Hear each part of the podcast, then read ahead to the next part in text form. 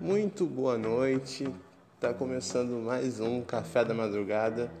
Hoje a gente vai ter uma entrevista com o professor Silvio, ele que é nutricionista, também é mestre em judô. A gente vai ter um bate-papo aí bem descontraído, bem bacana é, sobre a trajetória de vida dele, sobre judô, tá bom? É, sobre estúdio bem-estar, né? Tudo, tudo mais aí envolvendo é, essas coisas. E aí a gente vai ter um outro, uma outra entrevista falando só sobre nutrição. Aí a gente, eu peço para vocês estarem enviando suas perguntas. Muita gente está enviando bastante pergunta para mim sobre nutrição, né? E que comer, o que fazer, o que não comer nessa quarentena. A gente vai ter esse, esse assunto, vai ter essas perguntas e ele vai estar esclarecendo melhor algumas dúvidas que a gente possa ter, né? Mas hoje vai ser essa, esse bate-papo aí sobre é, com ele, tá bom? A gente vai ter uma, algumas coisas aí. No final eu vou estar deixando. É, vamos falar sobre algumas notícias também. No final eu posso estar indicando algumas coisas com vocês aí no nosso lanche da madrugada, tá bom? Aguarde, você vai gostar, vocês vão gostar, tá bom? É, vou deixar aí uma musiquinha para vocês aí da banda Toto, a música África. É uma música que eu acho bem legal mesmo, tá bom? Aguarde.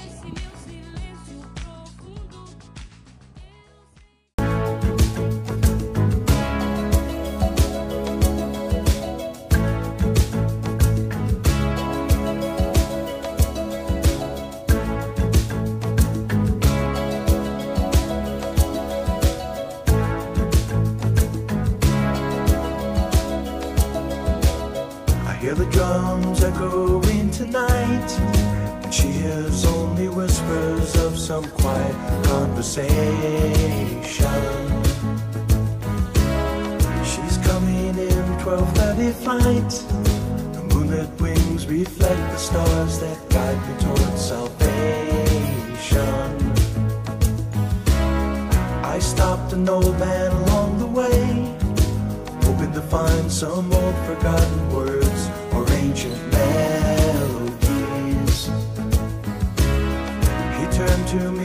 as if to say, Hurry, boy, it's waiting there for you.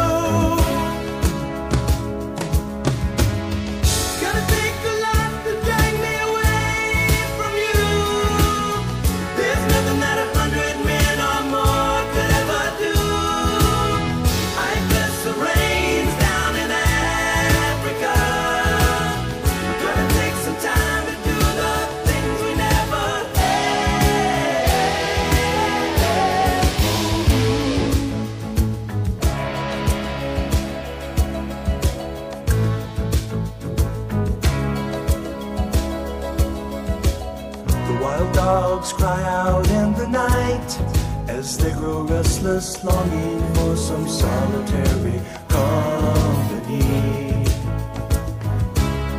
I know that I must do what's right, sure as Kilimanjaro rises like Olympus above the Serengeti.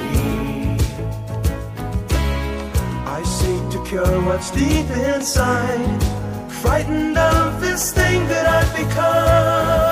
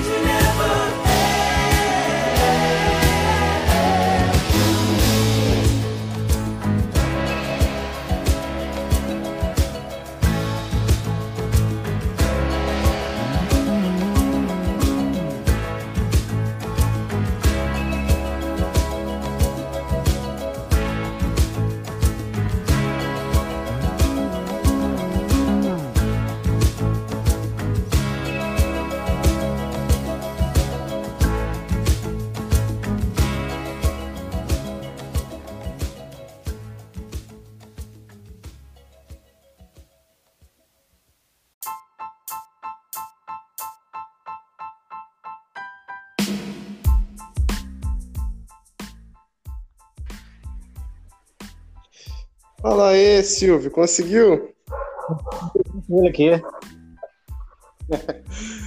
Tudo bem? Boa noite. Boa noite. É, a gente começou agora o nosso programa. É, se apresenta aí pro pessoal aí, fala um pouco aí do senhor antes da gente começar. Ah, show, mano. Meu nome é Silvio aí, pra quem não sabe, tá? Eu tenho um estúdio de condicionamento físico aqui no Conjunto Manguariba, né? E já tem cinco anos aí com esse trabalho que a gente tem efetuado no conjunto. Deixando aí claro aí pro, pro pessoal que aqui que ele fala Manguariba é Zona Oeste do Rio de Janeiro, tá? Ah, tá, Deixar perdão. claro aí pro pessoal. Não, tranquilo, tranquilo, porque tem, tem gente até que de São Paulo que ouve o podcast. Bem legal. Ah, que show. Que legal, cara. Pô, Muito bom, bacana. tá? É, eu não sei se o senhor ouviu a- o último episódio agora que eu fiz, falando sobre gordofobia e tal. Eu até falei um pouco sobre a questão do judô na minha vida e tal. E aí. Deixa eu ver Oi? Pode falar. E aí teve. Aí eu falei um pouco sobre isso, na minha opinião, o que, que era. O que eu achava sobre gordofobia e tal. Eu falei um pouco do, do judô, mas eu queria falar só do judô, sobre o judô. Eu esperei assim para falar com, com o senhor, né? Melhor, porque eu tô Ah, começando show. agora.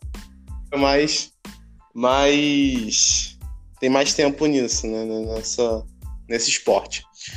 Bom, a gente vai começar aqui falando um pouco sobre sobre o senhor mesmo. Sim, sim. É, falando um pouco sobre a sua trajetória de vida, assim, é, quando o senhor começou a fazer esse, esse trabalho, né, a ideia de fazer o estúdio Bem-Estar. Fala um pouco aí pra É, gente. Então, é, na verdade, partiu do princípio que, como a minha esposa, chamada Silvia também, como você já sabe, né? Coincidente, o mesmo nome, né? Ela estava graduando na, na área de educação física, né? Só que no princípio Sim. a gente não tinha essa, essa ideia de montar um estúdio, uma academia, enfim, ou uma coisa muito parecida. Só que aí surgiu uma, uma ideia, uma questão de uma necessidade que a gente teve, por exemplo, de é, uma natação como a gente começou o estúdio alugando um espaço, hoje é o nosso, é o nosso espaço construído, mas a gente começou alugando, e esse local tinha uma piscina. Então, na verdade, a gente teve essa ideia de alugar a piscina montando um estúdio pelo fato de não ter uma piscina com atividade física para as crianças no, no, no bairro onde a gente reside. É, Existe é, piscinas assim, não tão longe, mas tem que se locomover. E tem pessoas que não têm condições de loco- se locomover no sentido que às vezes a criança tá com os, tá com os pais, não, tá com pessoas que estão tomando conta, não tem como levar para outros lugares com, com de condução, ou até mesmo de carro, mesmo que venha a ter. Questão de tempo. Normalmente, a maioria das vezes é o tempo da pessoa se deslocar para ir. Então, numa boa conversa, a gente teve ela, na verdade, parte do, dessa, desse princípio de pegar as necessidades que não tem no bairro. Então, tipo assim, é logicamente que o, foi mudando todo o roteiro conforme as necessidades e a aderência, né? Mas aí, enfim, foi, foi a partir principalmente dessa ideia. E obviamente que quando abri o estúdio pensando com a piscina, que foi o foco principalmente, a gente teve ideia de fazer outro tipo de trabalho envolvido, né? Aí já, já foi criando ideias, principalmente até o judô, que, que foi um dos focos que eu queria. O judô não queria deixar de fazer porque eu amo judô, né? Como você sabe, né? Atualmente sou professor de judô, e mas eu, a gente na época contratou um rapaz também que começou a dar aula e eu não, não quero parar e a gente ama muito judô e faz parte também desse trabalho, entendeu? Mas a princípio a ideia foi da piscina, na verdade. Então tudo partiu do, do, do, princípio de ter uma piscina ali, mas pelo que eu entendi, a questão de trabalhar com essa, esse departamento assim, é, mais com as pessoas nesse sentido, partiu ali do princípio da, da Silva ter fazendo, fazendo a faculdade de educação física, não é? Isso, primeiro foi, foi essa questão dela dela estar tá fazendo a graduação. Aí não tinha se a ideia de, de abrir o estúdio, era só questão do, do trabalho mesmo. Mas como houve essa necessidade e a gente, a gente aflorou essa na cabeça, então a gente focou mais nessa questão, em vez de, quando ela está formada, em vez de ela trabalhar fora, a gente trabalhar para uma coisa nossa, obviamente. Mas assim, e antes da gente fazer, a gente não fez assim, simplesmente ela terminou de fazer faculdade e fez. A gente até fez, a gente fez cursos é, com até um professor meu de natação quando era criança, a gente reencontrou ele meu de criança, ele foi até esse, é chamado Mário o nome dele, ele mora em Barra de Guaratiba, ele ele passou pra gente todo o conhecimento da natação que ele me deu, eu tenho 41 atualmente, ele me deu aula de natação quando eu tinha, que, dois anos de idade. Nossa. Eu tive o prazer de encontrá-lo e ele passar todo esse conhecimento para a gente fazer um trabalho muito, assim, considerado bom, né, vamos dizer. A gente teve bastante alunos, ajudou bastante alunos, teve até alunos com autismo, com síndrome de Down dentro da piscina e a Silvia conseguiu é, ganhar muito conhecimento nessa área. Fora o, assim, o conhecimento acadêmico, o conhecimento desse profissional que é um nosso amigo, que foi meu professor de natação de, de criança, e, e, a experiência que foi adquirindo. Quer dizer, foi um prazer muito enorme. Mas infelizmente hoje a gente não tem a piscina, que como a gente construiu em outro local, como você sabe, a gente não, não teve espaço nem para construir uma piscina. Então a gente veio com uma outra proposta, assim, mas em cima sempre de focado naquilo que falta dentro do, do, do nosso bairro, na verdade, né? É, é, é, esse, esse começo de vocês, há quanto tempo vocês estão nessa caminhada aí? Né? Tanto gente... não só nesse no estúdio atual, mas no outro que vocês tiveram, tem quanto tempo vocês trabalham com esse segmento? Desde 2015. A gente inaugurou dia 15 de agosto de 2015. Então, isso é como a gente também tem registro de microempresas, a gente tem o CNPJ, está inaugurado no mesmo dia que a gente inaugurou fisicamente. A gente fez uhum. uma, uma, uma inauguração um sábado, na verdade. Enfim, aí desde esse espaço que a gente alugava até aqui já, já tem cinco anos. Vai fazer cinco anos agora em dia 15 de agosto. Pô, legal. Então, são cinco anos trabalhando com. É, cuidando ali do, do do estilo de vida das pessoas, ajudando pessoas a emagrecer, a ter uma melhora na, na vida, né? Isso aí, porque a proposta do estudo de bem-estar, estudo personalizado, né, é estudo de decondicionamento físico bem-estar, o nome real do, da, do estúdio, o nome fantasia é estudo de bem-estar, e o nome da razão é estudo de condicionamento físico bem-estar. É para condicionar. Então, obviamente que muitas pessoas, como você está falando, a questão de do emagrecimento, é, é, é uma consequência de uma boa qualidade de vida. Então a gente, a pessoa vem, ah, eu quero emagrecer. As pessoas precisam, de algumas pessoas realmente precisam. Mas só que antes da gente é, emagrecer a pessoa, a gente pensa em mudar a qualidade de vida dela, que isso vai ser uma, o emagrecimento vai ser uma consequência. Fazer que o exercício não seja esse, esse monstro, não precisa se matar a semana toda, e a gente veio com essa proposta aí que não toma tempo da pessoa, não é uma coisa que a gente vai colocar de, desculpa a expressão, de goela abaixo a pessoa, que a pessoa tem que emagrecer, isso tudo vai ser uma consequência, e ser um lugar agradável, como você sabe, né? Você até hoje está assim envolvido com a gente, você sabe como é que a gente tenta ser o mais agradável possível com o pessoal e respeitar limites de cada pessoa e assim vai, entendeu? É, para deixar claro aqui, gente, também sou um aluno, também sou um aprendiz aí do professor, né? Principalmente na parte do judô, né? É, uma coisa, uma coisa que eu vi bem diferente assim do, do trabalho de vocês é que diferente do, de uma academia normal, em que a pessoa vai ali, é, faz o exercício dela é, e vai embora, tal. Às vezes até você não tem uma é, é muito frio até aquele ambiente de academia. A pessoa vai lá, faz o exercício dela, vai embora.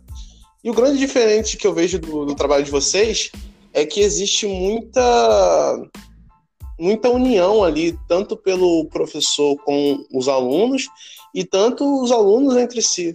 Sabe, essa interação que vocês têm que é bem interessante. Isso também é uma consequência também do trabalho de vocês, ou vocês já pensavam também nisso, fazer parte da vida dos, dos alunos? É, então, é, tudo no princípio a gente não tinha, é, claramente a gente não pensava com essa destreza, lógico, né? Lá do começo dos primórdios, cinco anos, antes de cinco anos, né? Porque a gente inaugurou cinco anos atrás. A gente pensou, vamos dizer, seis meses antes, ou até um pouco mais. Então, esse planejamento vamos arredondar para cinco anos e meio para seis anos, né? O planejamento até o presente momento.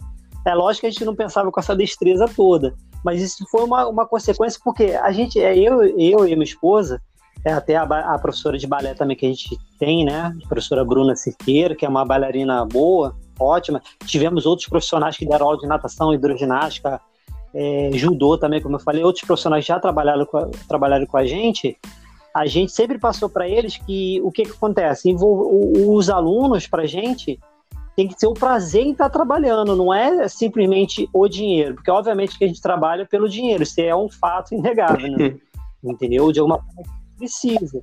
Só que a gente, além de precisar, a gente tem um prazer em estar ajudando. Ajudando por quê? Porque a gente acredita naquilo que a gente estuda, no que a gente aprende, no que a gente tira como experiência, a gente acredita nisso.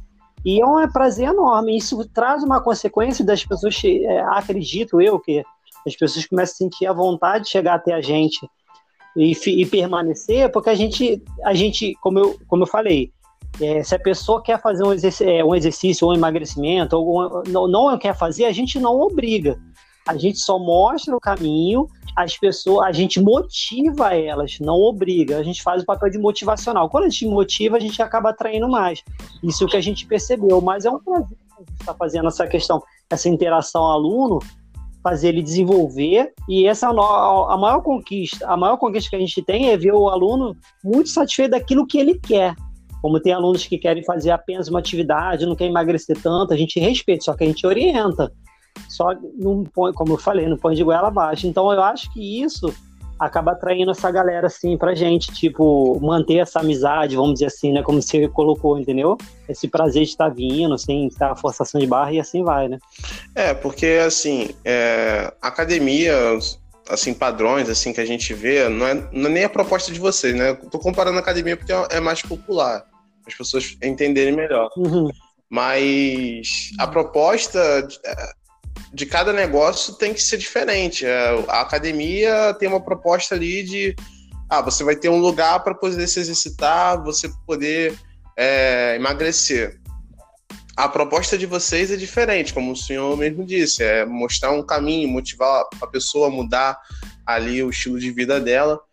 E eu acho que eu, eu nem vejo como uma consequência, eu acho que é um resultado, porque é o que basicamente todo mundo é, procura quando vai tentar fazer uma, uma reeducação ali na, na- tanto alimentar quanto física ali, é, fazer um exercício, mudar ali a vida, sair daquela inércia que a gente é, consequentemente fica. E um negócio também que eu queria Uhum. falar com o senhor é que o Estúdio Bem-Estar não trabalha só com essa, com essa modalidade, mas também trabalha com muita é, questão da fisioterapia. Eu vejo que tem muitos alunos de vocês que já passaram assim, já estão na, na terceira idade, digamos assim, né? A Silva também tem esse trabalho Ih, pessoas é, da terceira idade. E eu queria falar, eu queria saber do senhor, assim, quais são a, a diferença, né? Como é que é o trabalho lidar com a terceira idade? Como é que é essa questão da fisioterapia? Assim. Então, na verdade, o que ela faz não é fisioterapia. Sim. Assim, ela dá a sequência pós-fisioterapia, na verdade. Existe até uma aluna nossa Apo- que é ela é fisioterapeuta do, do... Isso, Ah. é, é é uma continuidade, na verdade, entendeu? Sim. Porque como ela não é fisioterapeuta, quando é caso de fisioterapia, a gente passa para até uma menina que é até do próprio bairro, que ela trabalha, como estava te falando, no Quintador, é uma, uma aluna excelente, acabou sendo uma amiga nossa, né? E ela faz, ela faz exercício com a gente, ela sendo uma fisioterapeuta. Então ela sabe o que ela está fazendo, porque tem casos que, por exemplo, você precisa de 10 sessões de fisioterapia e pós isso é só exercício físico, não é só fisioterapia. Aí a Silvia pega, é, dá essa continuidade do trabalho do- da fisioterapia. Se for a nível fisioterapia mesmo, aí não, aí passa para o fisioterapeuta, porque é o papel dele. Depois, pós fisioterapia, porque é bem parecido, é uma coisa puxa a outra, é uma coisa vai somando, né? E até dá uma parecida que é fisioterapia. Aí, tu, quando a gente termina a sessão, ele vem para cá. Aí você tá falando também da, da idade do pessoal, e a Silvia, a Silvia é uma pessoa muito cativante, né, para a pessoa da terceira idade. Ela é uma pessoa pequenininha, com vozinha, é, muito paciente, bem jovem também. Isso também até, é, não tem aquela voz muito, muito, muito, muito adulto, muito pessoa que a pessoa grande dá, dá um pouco mais de medo. A Silvia é mais, parece mais calma, a pessoa parece que se atrai mais, né? É um pouco da psicologia. E, e a gente tem um prazer enorme trabalhar com esse pessoal da terceira idade, o pessoal com 84 anos, tem pessoa, tem um, um senhor que a gente trabalha, é, que faz presencial na casa dele, que é o senhor Delcino, né? Eu não, eu não me recordo a idade dele, é, tá beirando também os 80, acredito eu, ou se já tem. Ele, ele tem, acho que é Alzheimer, na verdade. Não, Alzheimer não, ele tem Parkinson. Ele tem mal de Parkinson, se eu não me engano. Se eu não me engano, tá? Ele faz um trabalho com ele, super bacana. A filha dele, que, é, que se formou agora também em nutrição e é técnica de enfermagem, é enfermeira, tá, é, já tem um ano que ela contratou, contratou a Silvia para fazer esse serviço. E graças a Deus a gente tem, tem, tido bom, bons resultados com, com, esse, com, esse, com esse público também, que precisa de uma atenção muito especial, né? E essa experiência foi ao longo, começou também na piscina, com a hidroginástica. A hidroginástica é maravilhosa para trabalhar, pena que a gente não tem a piscina. E, e muitos idosos precisam, ou precisaram, ou vêm a precisar da, da hidroginástica. E, ela te, e é um maior prazer trabalhar com terceira idade, né? Eles têm um, um carinho tremendo, né? E é satisfatório o retorno que eles dão pra gente. É, e tem, vocês trabalham com diversas áreas, assim, que eu vejo, né? Vários tipos de exercícios que as pessoas, é, ou às vezes vocês passam, né? Recomendam, ou quando a pessoa procura. Teve um que eu achei interessante de vocês, que é. Eu não sei, eu.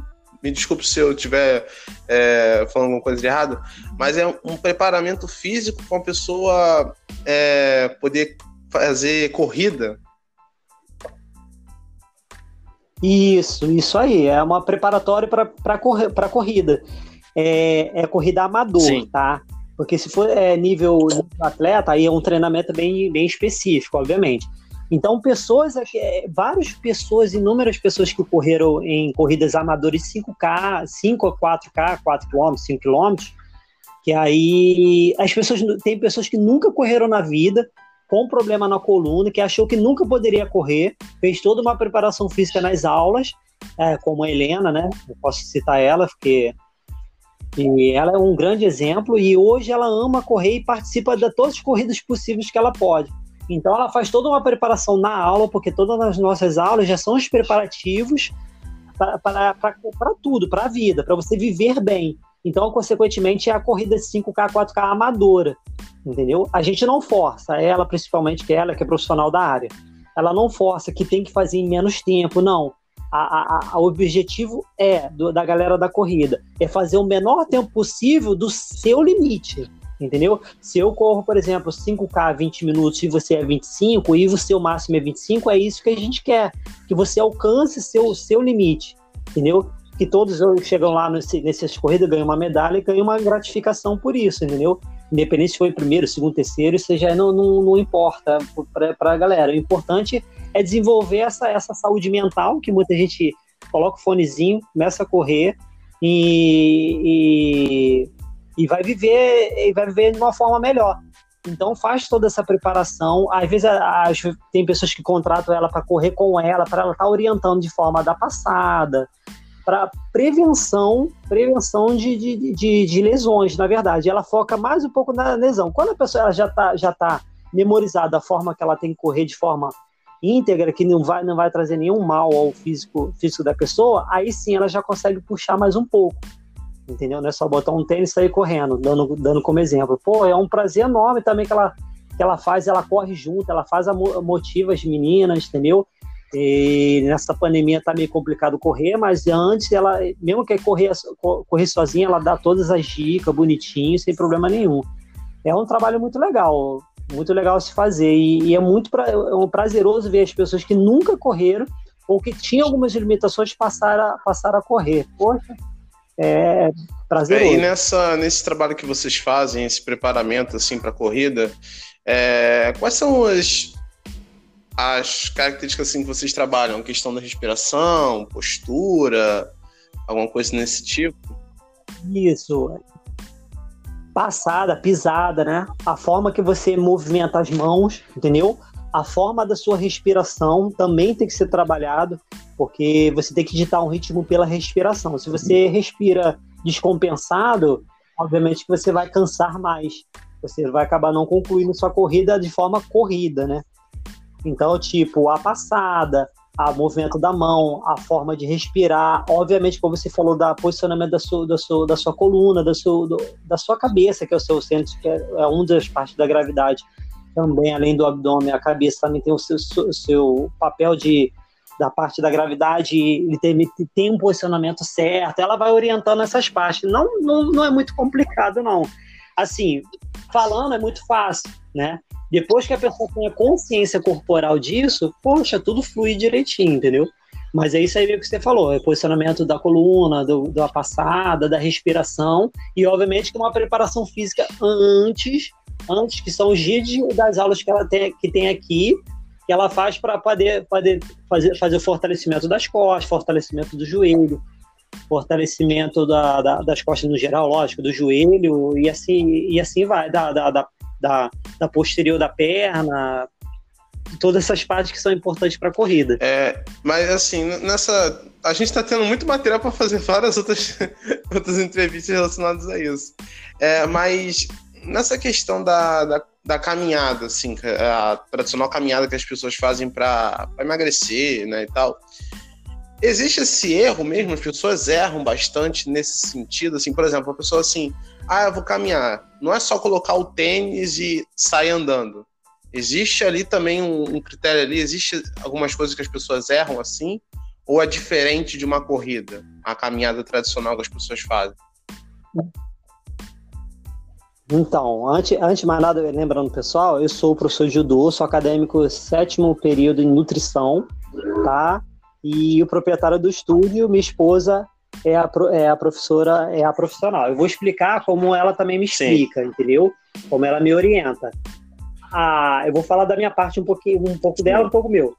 Ah, para pegar um tênis e andar, obviamente, você tem que ter um tênis de qualidade, você tem que fazer, fazer algumas mais movimentos de, de mobilidade articular para a pessoa estar se, se locomovendo, Sim. entendeu? Se locomovendo, tipo, não é só andar, você tem que ter amplitude para andar, andar da passada certa. Parece que não, mas existe realmente meios. Eu não sei como te explicar de detalhes, porque assim vai vai entender Sim. mais para explicar. Mas essa pergunta existe. Agora, a outra parte que, que existe também, a questão de um. Eu considero, assim, como futuro profissional de nutrição, a nível emagrecimento, não, não considero que ele venha te ajudar a emagrecer por si só. Eu, a caminhada. Mas é, só, é o único erro que é só esse. Mas ela tem inúmeros benefícios em caminhar. Não é ruim caminhar, pelo contrário. Primeiro, já começa pela higiene mental, obviamente. Você já botar uma musiquinha e você caminhar, é muito diferente de você passar o dia todo Sim. deitado, entendeu? O gasto calórico não é muito alto, não. Isso aí é, isso aí é um mais um é dois, não tem erro. É, não gasta muito caloria, mas tem inúmeros benefícios. Você está se movimentando seus braços, suas pernas, você está se, se. Obviamente, sua respiração é diferente, muda muita coisa. A nível emagrecimento, não é muito interessante. Ah, não vou deixar de caminhar? Não, não faça isso. Continue caminhando. Caminhar é saudável também. É, vou só pegar uma pergunta aqui de uma das, dos nossos ouvintes. É, falou sobre a questão de fazer caminhada, essas atividades físicas com a máscara. A máscara atrapalha mesmo, de fato, a pessoa poder fazer uma caminhada normal, sem muito ser puxada? É recomendável você não utilizar? Como é que é a pessoa utilizar a máscara para fazer essas atividades? Então, segundo as recomendações da OMS, que a gente tem que segui-lo, a gente tem que usar. Ponto, né? Isso aí não, não é fato. Assim, a gente não pode burlar. Porém, o uso da máscara, dependendo da, do seu tipo de passada, caminhada, tudo, obviamente que vai te atrapalhar sim. Atrapalha seu, a sua caminhada por causa da. Vai, vai anular bastante o fluxo de, de oxigênio e você acaba, às vezes, jogando um fluxo de ar que você vai voltar a respirar. Então, às vezes, até dá algum tipo de problema de garganta. Alguns profissionais, os profissionais específicos vai explicar isso da, melhor forma nesse mas assim, atrapalha, atrapalha assim, principalmente correr. É, eu acho meio complicado correr com máscara, dependendo da máscara. Tem umas máscaras que são mais finas. Mas pegar uma boa máscara vai ficar meio complicado, né? Mas enfim, né? A gente tem que seguir as normas que a gente tem que estão sendo impostas, por mais que a gente ache que vem atrapalhar. Mas se for eh, responder a parte que atrapalha, é assim, para a caminhada, dependendo da caminhada, nem tanto, mas atrapalha. Mas para corrida, é, eu acho muito, muito, muito complicado. Então, é, também depende muito da onde a pessoa também vai correr, né? Porque, por exemplo, onde a gente mora tem muito morro, tem muita subida, muita ladeira, então fica meio complicado, né? A pessoa vai puxar ali o, o um pouco mais o fôlego para poder é. caminhar. Mas se a pessoa tiver uma, uma superfície mais plana, um... acho que não prejudica tanto, né? Não, mas é assim, é porque tem, tem caminhada, tem trotada e tem corrida. Se ele fizer corrida, é diferente de trotar. Trotar é aquele movimento que parece que está correndo, mas a velocidade é bem fraca. Entendeu? Tipo aquela Sim, uma é, marcha. Sim, é, mas eu falo tá assim, na, na, questão da, dessa caminhada tradicional que as pessoas fazem. Né, que as pessoas fazem assim, tranquilo, às vezes ela nem tá. Não é uma caminhada que puxa muito, a pessoa vê que parece que tá, tá andando por aí. Não, não, não a caminhada é super muito mais tranquilo, mas assim, tem um certo relevância, assim, tem uma relevância pequena, mas tem a questão de atrapalhar sim. Mas tem que usar e, e dá para fazer. Agora a corrida, como eu te falei, é bem mais complexa. Aí, aí para correr, se, se for um bom atleta ou tiver uma boa máscara, talvez possa ser que ajude. Eu não conheço particularmente mas vai atrapalhar sim. Na corrida, é, sim. Nessa questão da, da caminhada e fazer essas atividades ao ar livre, é, não só nessa situação da pandemia, mas qual o melhor horário assim que a gente poderia fazer uma, um exercício? Seria de manhã, à tarde, à noite?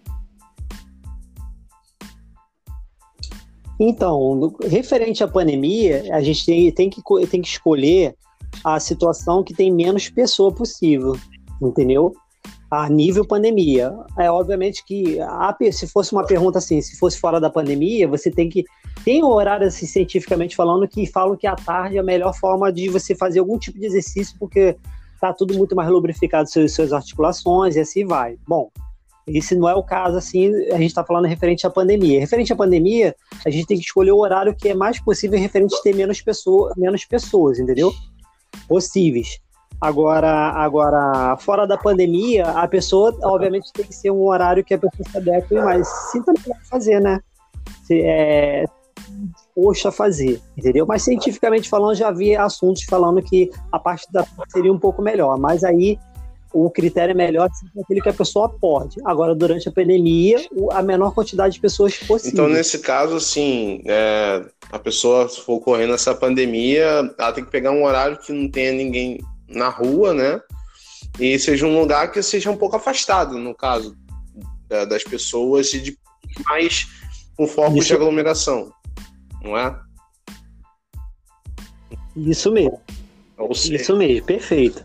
Menos aglomeração possível. Por mais que as pessoas possam, às vezes, como a OMS voltou atrás agora, falando que as pessoas assintomáticas não estavam transmitindo, a gente, como a gente, a gente, a gente não é pesquisador, eu não sou pesquisador, eu, meu, eu, eu quero terminar minha faculdade e virar um pesquisador futuramente, mas os pesquisadores apontam que as aglomerações estão passando, a gente tem que fazer conforme está sendo as orientações, mesmo que as pessoas não acreditem, né?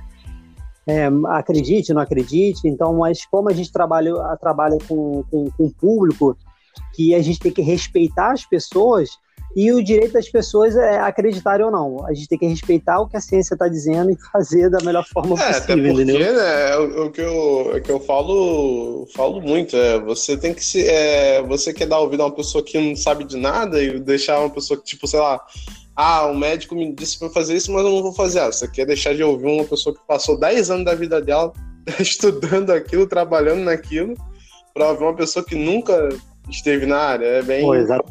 Bem complicado. Apesar da... Sim, Se eu não. Se eu não sei, eu, a gente tem que seguir, né? Eu prefiro seguir, porque se ele estuda muito mais, por mais que você não Exatamente. concordar, é diferente. Agora, se eu tô fazendo uma pesquisa em cima de. Sim, é exatamente. outra história, Acho né? que a OMS tem aí dado umas, umas pisadas na bola. Uma, uma hora fala que é bom usar máscara, outra hora não é bom usar máscara. Fala que a cloroquina é, não faz bem para a saúde. Aí voltou atrás, está fazendo teste de novo. Mas é o único órgão que a gente tem agora para poder se orientar, né? O mundo todo está se orientando por eles. É. Entre as fake news, news que fala agora e, e a OMS, eu ainda prefiro, assim, a, é seguir ela. que É o que a gente tem que fazer. Com pessoas acadêmicas, principalmente, assim, em cima Exatamente. bases, né? É, falando um pouco mais, saindo um pouco desse assunto, mas né, ainda relacionado a ele, é, essa questão de vários tipos de exercícios. Como a gente falou, vocês têm esse exercício de preparação ali para a corrida e tem outros que vocês é, vocês também trabalham. Quais são os assim que vocês trabalham assim para as pessoas é, de casa poderem estarem cientes? Então, como estudo de pessoal, é, estudo de condi- condicionamento físico, a gente, a gente trabalha normalmente a necessidade. Então, a gente, a gente consegue até com hipertrofia, tudo, mas só que não veio público para. Nosso público não foi esse. Então, o que, que a gente tem trabalhado hoje em dia? Con- condicionamento físico. Né? O, o condicionamento físico. Peraí. Uma participação especial aqui. O condicionamento. Certo. Então, a gente, a gente, o que, que a gente trabalha? A gente trabalha com um programa de treinamento que, que foca todo o trabalho, uh, um trabalho vai complementando o outro, entendeu? Esse é o programa de treinamento. A gente trabalha com um programa que a gente trabalha o fortalecimento do, da, da, da, da parte central do corpo. A gente trabalha depois, um dia, um dia de trabalho, trabalho com, com a resistência respiratória, outro a gente trabalha com força, com a força, é, resist- força física, com, trabalhar com peso, ou parte calistênica, entendeu? Esse é o programa de treinamento. Que esse programa de treinamento, como eu te falei, você vai, você vai preparar o, uma pessoa para fazer um judô, fazer uma corrida, fazer o, fazer, jogar um futebol, isso de forma não atleta, entendeu? Mas aí no esse é um dos programas. Aí a gente também faz o trabalho preparatório de corrida, corrida não, preparatório de concurso público, que existe Sim. também, essa preparação física.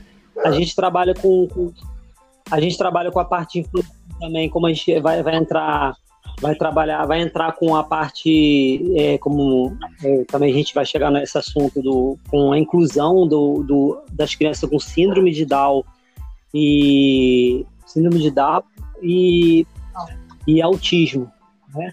E vai estar focando com esse trabalho. É mais um que a gente vai estar incrementando dentro do estúdio. E o Pilates, a gente, além do programa de treinamento, a gente trabalha com Pilates, como você falou da parte da fisioterapia, é onde, onde entra muitas pessoas que após fisioterapia entra na parte do Pilates. Entendeu? E fora balé, que a gente trabalhou. Infelizmente, a gente não trabalha mais com, com, com a natação e hidroginástica, a gente não tem local. E fora também que a gente também faz é, uma coisa que eu não sei se eu já falei para você, que a gente também faz é, cursos, cursos acadêmicos. Curso acadêmico assim, tipo assim, se a pessoa precisa fazer um curso de um curso para horas complementares que faça somar no currículo da pessoa, não é uma pós-graduação, tá? Tipo assim, a gente já fez oito, sete a oito cursos que a gente fez pro pessoal da faculdade. A gente convidou um professor universitário esse professor universitário, ele aplicou, por exemplo, esse é um deles fez massagem oriental, ele foi professora da minha esposa, professora da minha esposa. A gente conta, contratou não, a gente chamou, convidou ele para fazer esse curso e ver os, os profissionais de educação física em formação fazer o curso do nosso estúdio. Então a gente fez massagem oriental, dois cursos de massagem oriental, a gente fez dois cursos de, de, de, de musculação, que a gente também alugou alugou também um, uma academia na como é que é o nome daquele bairro é Largo do Correia uma, uma academia que tinha uma sala de musculação a gente deu também esses cursos complementares pessoal da faculdade de musculação em duas áreas, duas áreas de musculação de pessoas pessoas com, com, com problemas de cardíaco Sim. e assim vai dois cursos de musculação cursos, não foi dois ou três cursos três cursos de natação também com profissionais de educação física. A gente não dá, a gente também não faz um trabalho só com com, com, com, com, a, com alunos para condicionamento. A gente também passa conhecimento para eles.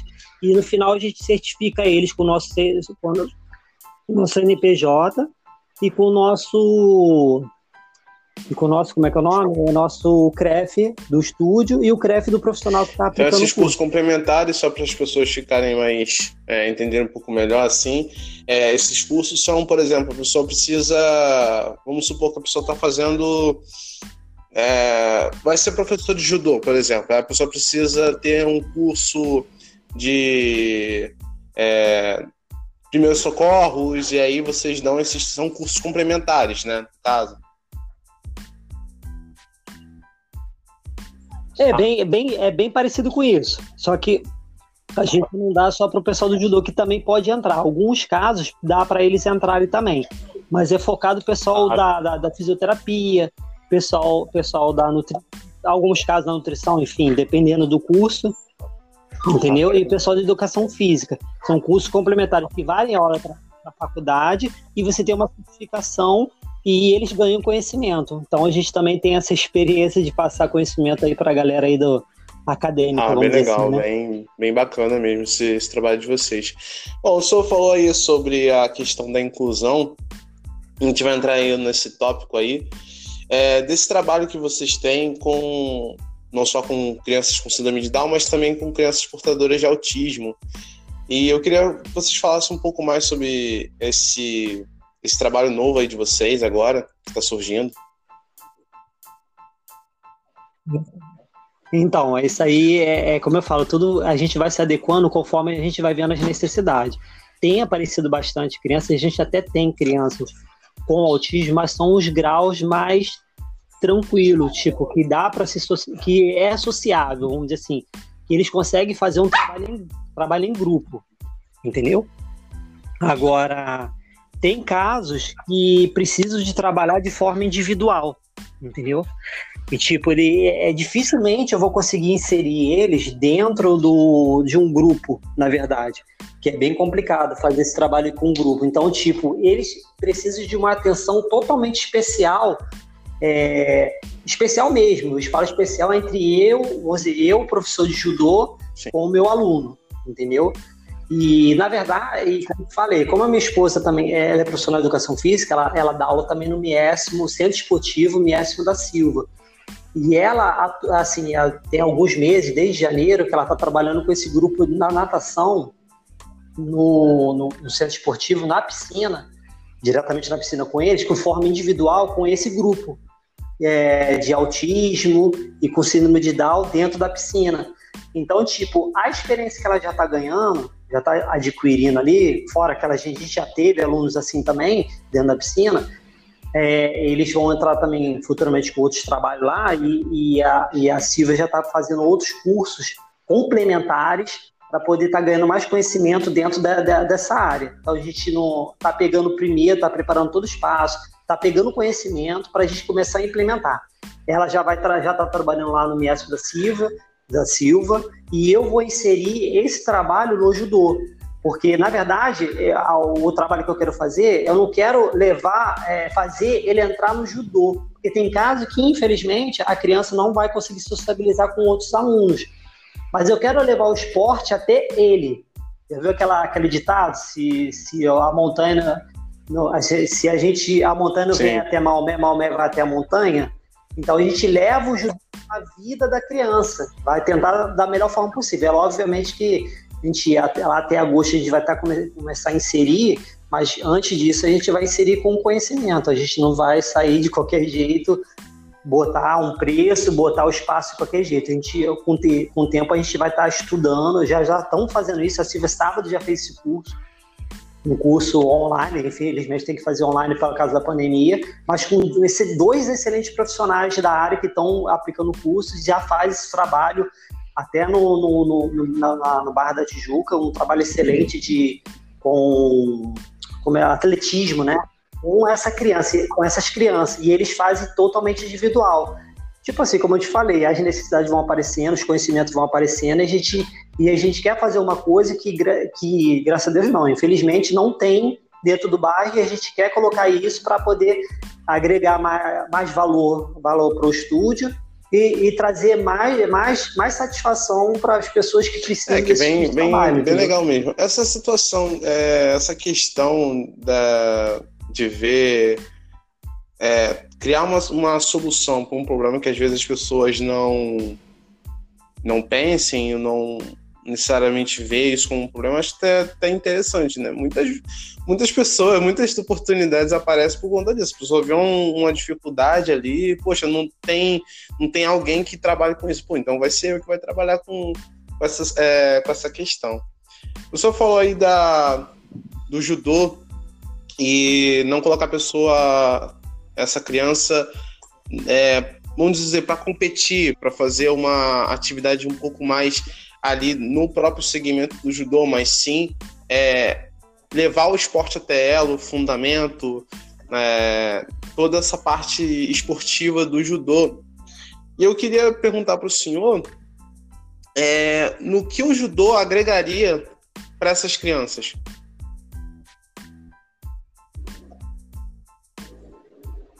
Para esse tipo da criança que a gente vai trabalhar, não é? Então, o que, que vai trabalhar? Primeiramente, o que vai trabalhar Sim. é passar a conhecer um esporte. Porque pode ser que ele não tenha conhecido nenhum tipo de esporte. Entendeu? Esse é o primeiro item. Primeiramente. Então, quando a gente inserir o esporte na vida dele, a gente também vai começar a entender tudo aquilo que as outras crianças já fazem que é o quê? A disciplina, o horáriozinho para fazer, a vestimenta, entendeu? Saber se vestir, que é isso aí eu também vou estar tá passando, porque o judô, como você já pratica, a gente quer que eles, eles saibam se vestir sozinhos, com responsabilidade, de forma limpa. Isso para uma criança assim considerada sem nenhum problema aparente, ele consegue fazer. A criança também tem alguns tipos de alguns casos de criança, por mais que ele não se sociabilize, ele, ele, ele tem como aprender, ele tem, ele tem capacidade de aprender, desenvolver muita coisa, entendeu? Então isso vai fazer parte da vida dela. Obviamente, primeiramente seria o esporte, que possa ser que nem tenha conhecido, porque às vezes, mesmo que às vezes a pessoa tem condições financeiras de pagar um lugar longe, não tem tempo para ir. Esse é o primeiro fator. Seria o esporte. Segundo, é, é criar essa autodisciplina da criança dentro do, do, meio, do meio do judô, entendeu? E, obviamente, pôr ela à prova no sentido assim, fazer, é, trabalhar o limite dela sempre. Qual é o meu, meu limite de, de, por exemplo, de correr 5 km? Um exemplo, como eu te falei, 20 minutos. Qual o seu limite, por exemplo? Outra pessoa, 15 minutos. Ah, porque o de 20 minutos é melhor que o outro? De... Enfim, não é isso. Eu quero que as pessoas superem seus próprios limites. Você sabe, a gente todos nós sabemos que por mais que eles tenham bastante conhecimento, é, capacidade de aprender, eles têm suas limitações e eu quero mostrar para eles, para as crianças e para os pais que eles têm capacidade de ter mais conhecimento, mais disciplina e mais alto desafio. Saber que tem mais capacidade, muito mais capacidade de aprender e desenvolver isso na vida dela e criar uma proposta, né? Porque quando você entra numa arte, principalmente judô, é uma arte para a vida toda, nunca não acaba, né? Então, assim, a nível competição, eu não conheço a nível competição para essa, essa galera. Assim, oficialmente falando, já deve ter. Quando eu começar a me envolver, eu vou começar a ver essa situação por aí e aparecer algum campeonato que eu possa estar colocando. Isso não significa que eles são obrigados a ir, mas eu tenho que dar oportunidade para ele passar conhecer o esporte e se quiser se autodesafiar, a gente vai abrir essa porta também. Isso vai depender muito da questão do, do, do objetivo. É, e também que- é, é alcançar, interessante essa questão da inclusão, porque às vezes até mesmo é uma coisa que os próprios pais meio que questionam. Porque, vamos supor, tem. Os pais têm uma criança portadora de, de autismo, ou portadora de síndrome de Down, ou uma outra. Uma, uma portadora de alguma outra dificuldade intelectual ali. E ele às vezes ele até mesmo acredita que a- a- o filho dele não vai conseguir fazer ser uma criança normal, digamos assim, né? Com aspas, né? E às vezes, às vezes ela até mesmo questiona, pô, mas se Isso botar aí, meu né? filho, pô, mas meu filho faz isso, pô, ele não vai conseguir interagir com as outras crianças. E é você mostrar isso, né? Até mesmo é uma mensagem para os pais, olha só, o seu filho consegue fazer isso. Ele não é uma criança é, diferente das outras, né? Ele tem ali sua- suas dificuldades, né? Por conta dele ser portador daquilo, mas não impede dele ser um cidadão normal ou até mesmo, por exemplo, um atleta. Eu até falei isso num episódio anterior. É, o Messi, o Lionel Messi, um dos melhores jogadores do mundo, ele tem, ele é portador de autismo. Ele tem um grau leve de autismo.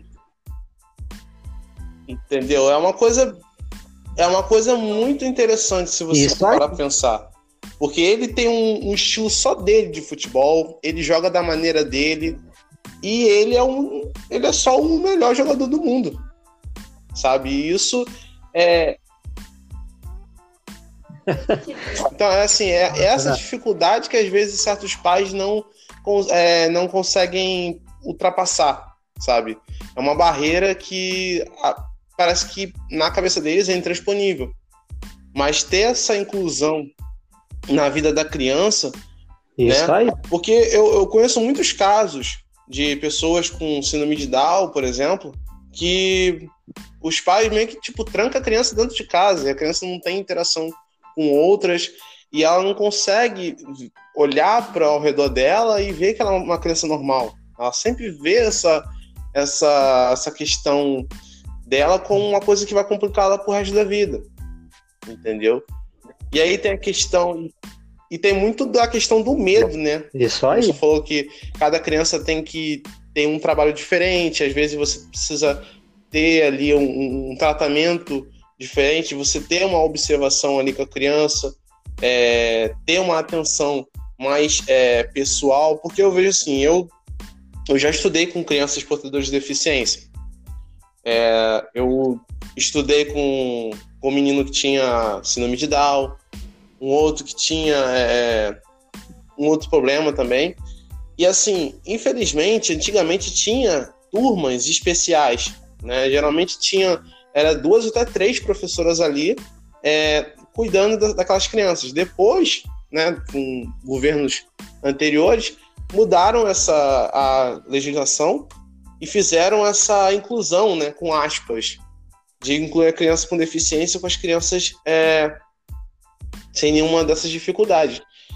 Só que aí, na intenção de melhorar, digamos assim, a vida daquela criança, às vezes piora, porque é, você pega uma, uma professora só para 40 alunos, ainda fora alunos com deficiência ou com uma dificuldade ali cognitiva, intelectual, fica meio complicado até para a própria professora, porque ela vai ter que se desdobrar mais ainda do que um professor já se desdobra, e ainda vai ter que cuidar daquela criança especial. Então, assim, eu às vezes eu É até queria muito que, que voltasse essa, essa questão de ter turmas, é, classes especiais para gente, para essas crianças terem uma, uma, uma condição educacional melhor, né? É, recentemente eu estava vendo sobre esse assunto do autismo e teve um apoio muito grande do apresentador Marcos Mion para a questão da comunidade autista, porque um dos filhos dele é, é, é portador dela.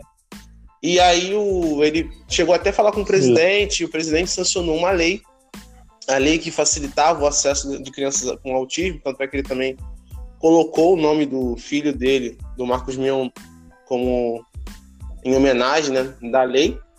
E assim, eu acho que é uma, é uma questão muito interessante você levar o, o conhecimento ali para a criança e proporcionar a ela um- uma experiência nova, bem diferente. né? É, nessa, nessa visão. A gente já assunto do, do, do judô.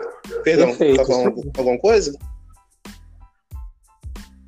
Tá, que às vezes eu vou falando e não, Não, não, pode falar. mais. É, na questão do, do judô, é, eu queria que o senhor entrasse um pouco mais nesse assunto. É, há quanto tempo o senhor vem trabalhando com judô? Com quantos anos o senhor já está aí com essa caminhada aí com o judô na, na vida do senhor?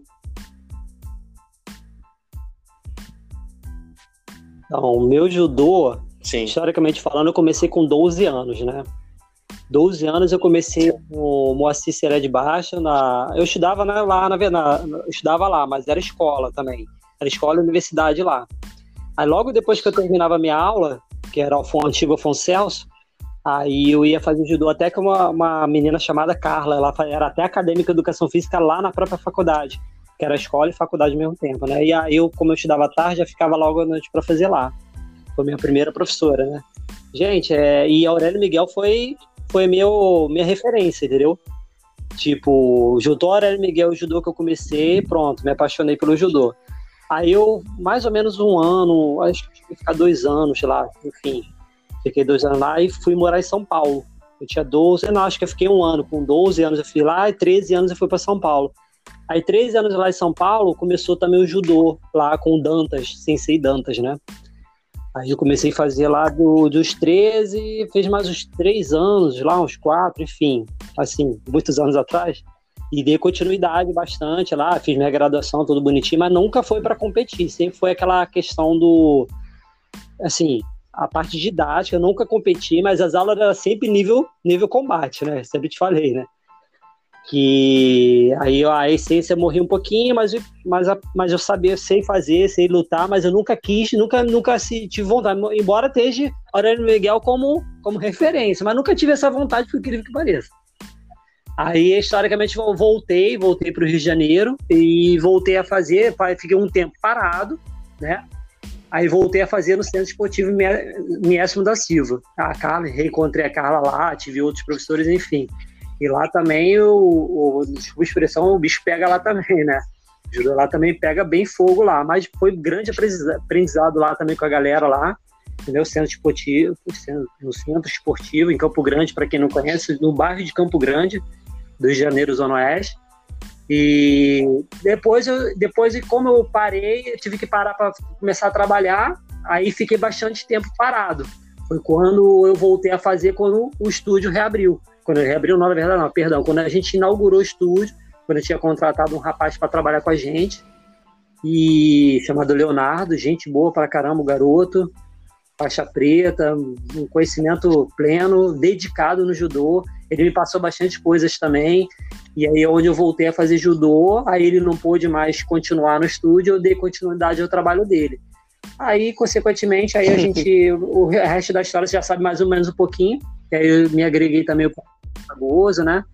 E para somar mais, ganhar mais conhecimento e continuar com meus treinos, porque só dar aula é é uma coisa, e eu ter que treinar É. também, ter que dar É, continuidade. futuramente eu vou ver se eu para, consigo né? fazer uma entrevista com o Fragoso ou com outro atleta lá do- da academia dele, que eu acho que é bem, bem interessante. Tem muita coisa pra gente conversar com, é, sobre esse assunto.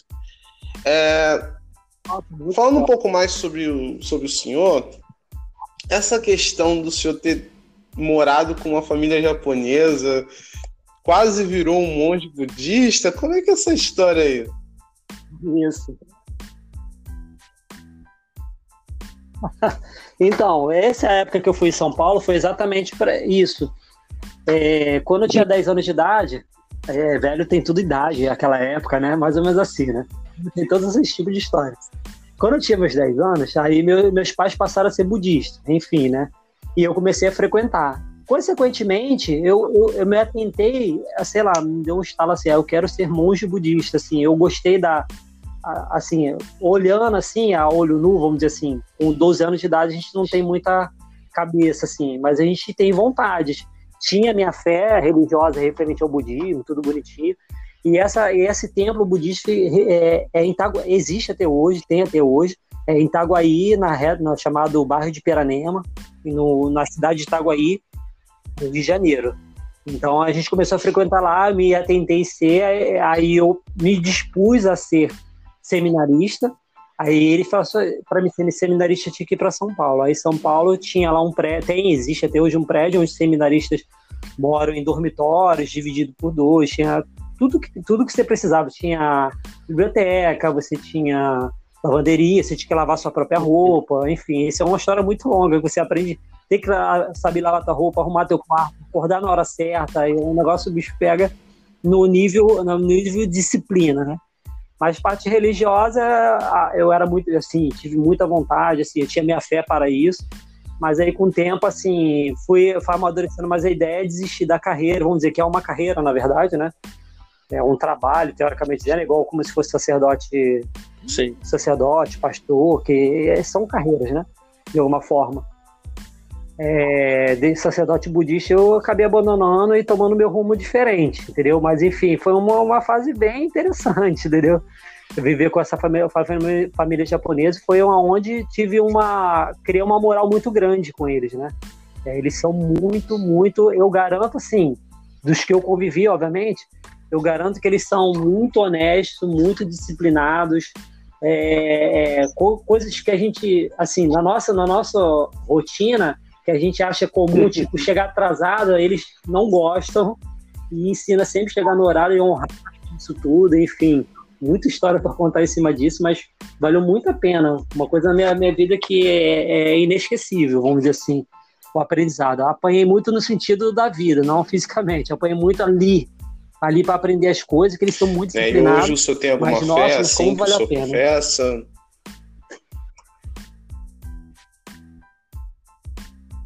Então, hoje, hoje eu tenho um, um, um pensamento sobre a. um pouco parecido do budismo que sobre a, a energia, a energia positiva. Basicamente, é, é, tem essa questão de você fazer oração e você receber karmas positivos. Então, as energias positivas. Então, eu, eu hoje, hoje eu frequento Hoje eu frequento o catolicismo e eu, eu amo as orações católicas, entendeu? Hoje, hoje eu sou católico, não tão praticante que eu tenho, infelizmente, me é, afastado, não. Eu tenho menos, menos quantitativo de vezes em missas. Mas hoje eu sou católico, mas é uma coisa meio contraditória, porque eu me sinto muito bem nas orações católicas. Mas a minha linha de raciocínio referente à religião é sempre a energia positiva. Então, meu ponto de vista religioso é: eu sou católico, mas eu não sou. Ninguém tem que ser católico porque eu sou católico, porque acho que o catolicismo é, é o fator, é a religião principal para você viver bem. Não.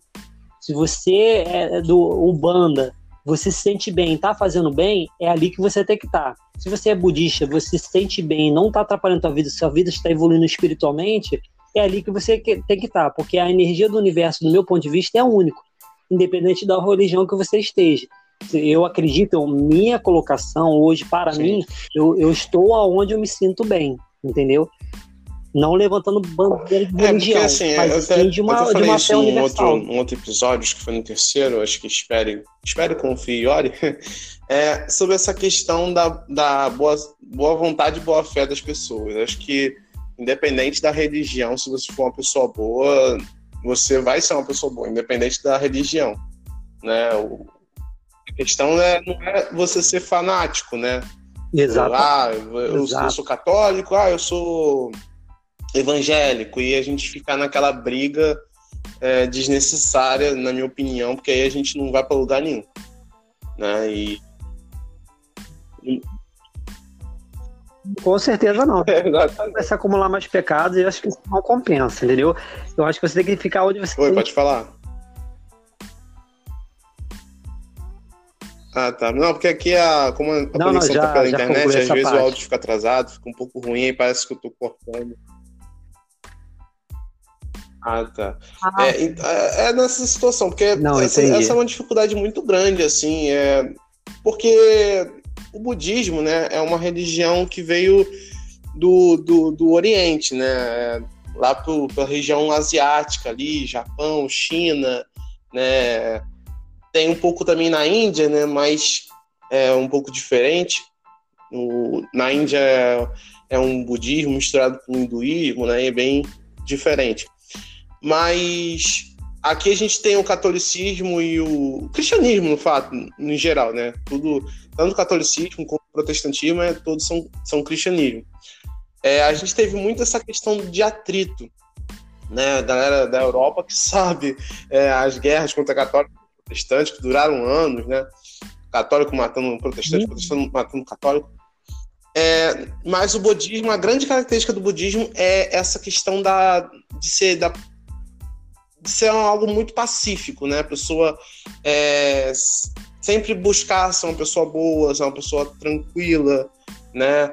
Um pouco deixada de lado da questão material e tal. E agora, como o senhor já é uma pessoa assim que já tem uma idade ali, já é bastante amadurecido com várias questões, é, eu queria que o senhor me dissesse algumas características assim, que o senhor viu de diferente no budismo que o senhor carrega até hoje. O senhor até falou um pouco sobre isso, mas o que o senhor carrega até hoje é, do budismo para sua vida, que eu sei que é muita coisa, né? Até mesmo na questão da nossa interação, a organização do, do estúdio, toda hora tá limpando, toda hora tá ali deixando as coisas ali impecáveis. Vi que isso é uma coisa que o senhor trouxe bastante é, da época que o senhor era estava estudando para ser monge e agora que o senhor está tendo essa experiência do catolicismo, né?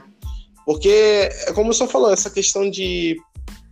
Eu acho assim meio bobeira, porque a pessoa quando fala assim, ah, eu sou católico, praticante e não praticante. É, é, para mim, acho que se você é católico, de certa forma, você tem que praticar a, a religião, né? Nem a pessoa é, ser evangélica e falar, ah, mas eu sou evangélico, mas não vou na igreja.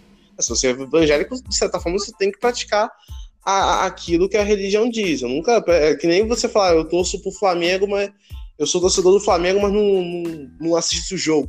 Não faz sentido, na minha opinião. Né? É, eu queria saber um pouco sobre o senhor, essa característica do, do budismo, que o senhor leva do budismo para a sua vida e as diferenças que o senhor viu do budismo para o catolicismo.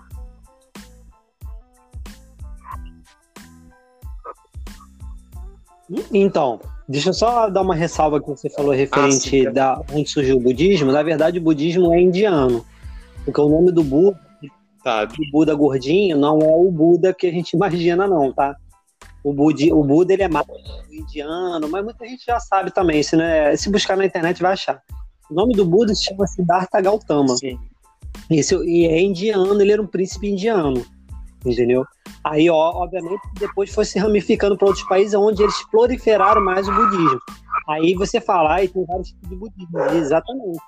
Lá no, no, no budismo mais, assim, primordiais, os primeiros. Eles manteve, uns manteram o padrão antigo da época de Buda. E Buda nasceu 500, então, a média de 500 a 600 anos antes de Cristo. É bem, é bem mais antigos que o cristianismo, vamos dizer assim, né?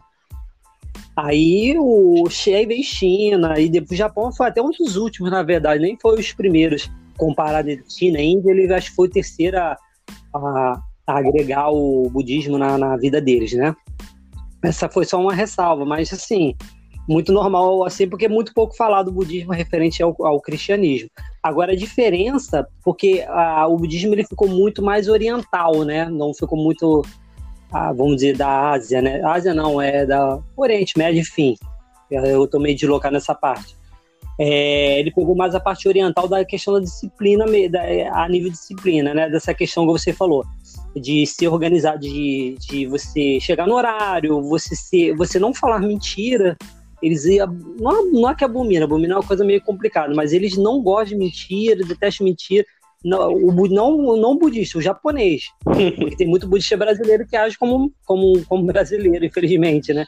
Não cumpre algo com todos, Deus me livre que eu sou brasileiro, mas, mas é que o brasileiro tem, tem uns probleminhas nesse sentido de não ser muito honesto em algumas coisas. É né? aquele famoso- questão de compromisso, é aquele famoso né? jeitinho honrar, e assim vai, né? O oriental ele é mais temático. É, Sim, é, claro. é, a gente, a gente tem nossos pontos muito positivos também, a gente sabe disso. Mas é essa questão. É óbvio, né? Eu sou brasileiro, não posso falar assim, É. que nem ninguém é perfeito, nem, nem os orientais são tão perfeitos como a gente imagina. Mas o que que eu peguei de verdade, o que que a pergunta que você fez, o que que eu peguei? Exatamente o que você falou. A, a disciplina, a disciplina é fundamental na vida deles. A disciplina na hora de orar, a disciplina na vida, a disciplina de estudos, assim vai, entendeu? Disciplina, disciplina, disciplina. Agora, a diferença religiosa do, do budismo para o catolicismo é, é quase, eu acho, bem grande, assim, porque o que acontece? Assim, é um ponto de vista meu, tá? Não sou teólogo, não quero me, me inter- interferir na parte quem é da área de teologia. Sim, sim. Estou contando a minha experiência, a minha crença acima daquilo que eu tive experiência, tá? Que fique claro para o pessoal, entendeu? A minha, a minha concepção de, de, de budismo é questão energia. Existe uma energia. Quando a gente faz oração, na verdade a gente não pode adorar uma estátua, mas na verdade alguns têm, ou enfim, né? algum tipo de budismo tem essa questão da oração. É questão mais da oração e você trazer sobre suas atitudes coisas positivas, karmas positivos para a sua vida. Entendeu? Como o meu ponto de vista que eu vejo, eu posso estar enganado, eu posso ter entendido até errado, que o, o cristianismo, a parte católica, é a questão de você ler a palavra da Bíblia, que isso também é uma positividade para eles, né? Para nós também. Ler a palavra e você crer em Cristo, você crer, crer onde a questão do crer é que Sim. faz você ter a, a- a você ter suas bênçãos, vamos dizer assim, entendeu? Então, tipo, isso é uma diferença. A questão do crer e a questão de agir. O budista, o oriental, ele age, ele, ele, ele, ele, não, ele é categórico nesse sentido, ele vai agir. Ele, ele não vai, tipo, se tiver um papel no chão e você não catar, você está acumulando coisas negativas. É até pesado isso. Se você deixou sujo, você deixou de fazer aquilo, se suja alguma coisa, coisas de, bobas que eu digo. Se você não deixou de, se você deixou de ajudar, se você deixou de estudar, e quanto maior o conhecimento, é muito positividade ou negatividade se você deixar de fazer alguma coisa. O, o cristianismo já pega um pouquinho mais leve nisso. Você pode, eu posso estar errado, tá? Você, erra, você pode errar um pouquinho, você, você erra e você acredita, e você tem que ter fé para isso. Tem que ver coisa interna de você, ser honesto com você mesmo, né? Você, você se arrependeu daquilo e você acaba sendo salvo. E isso você acaba se salvando. Entendeu? E isso pro cristianismo. O budismo buraco é um pouquinho mais embaixo. Não adianta só, só você ter, ter o arrependimento. Você tem que ter muita oração e, e você vai acumular esse karma e alguma hora ou outra você vai ter que pagar por isso. E um ponto para finalizar essa parte é que o budismo acredita na reencarnação e você consegue pagar isso em várias vidas. E no, no cristianismo você já sabe que não existe essa parte dessa crença. entendeu? É uma vida única, é um único, é o espírito É, é, nesse, único nesse sentido, budismo, tinha, mas, tinha que mas o segmento acaba sendo bem né? diferente. Tipo, a vida é só uma, então você tem que fazer as coisas certinhas, né? Não tem que. Não tem que ser. É o que você falou mesmo, a questão do, do arrependimento que tem. Né? O, independente da pessoa, o que, que ela faça, ela se arrependendo de coração, ela, ela vai ter os seus pecados ali pagos, digamos assim. Né? Mas como você falou no budismo, é, tudo vem questão de energia. A questão também tem a ver um pouco com karma também, o budismo. Ah, então, a questão aí do karma, gente, é aquela questão do, Exatamente, do karma fala, é se você faz coisas boas, coisas boas vão acontecer na sua vida. Se você faz coisas ruins, coisas ruins vão acontecer na sua vida. Então, o budista ele acredita muito nisso, né? De fazer coisas boas para coisas boas virem até você. Ah, mas O cristianismo tem essa questão do arrependimento. Não importa o que você faça, se você se arrepender, você vai ser isso salvo. aí. né? É, Deixando um pouco de lado essa questão do budismo, da, da religião, falar um pouco sobre é, o judô. Falar um pouco sobre a história é, do judô, né? É, como um esporte, mas também como uma arte marcial, porque para quem não sabe, apesar da gente ver na televisão, é, o judô também é uma arte marcial ali, né? É, também vista como uma arte de autodefesa, né? Mas fala um pouco sobre a história do judô, assim.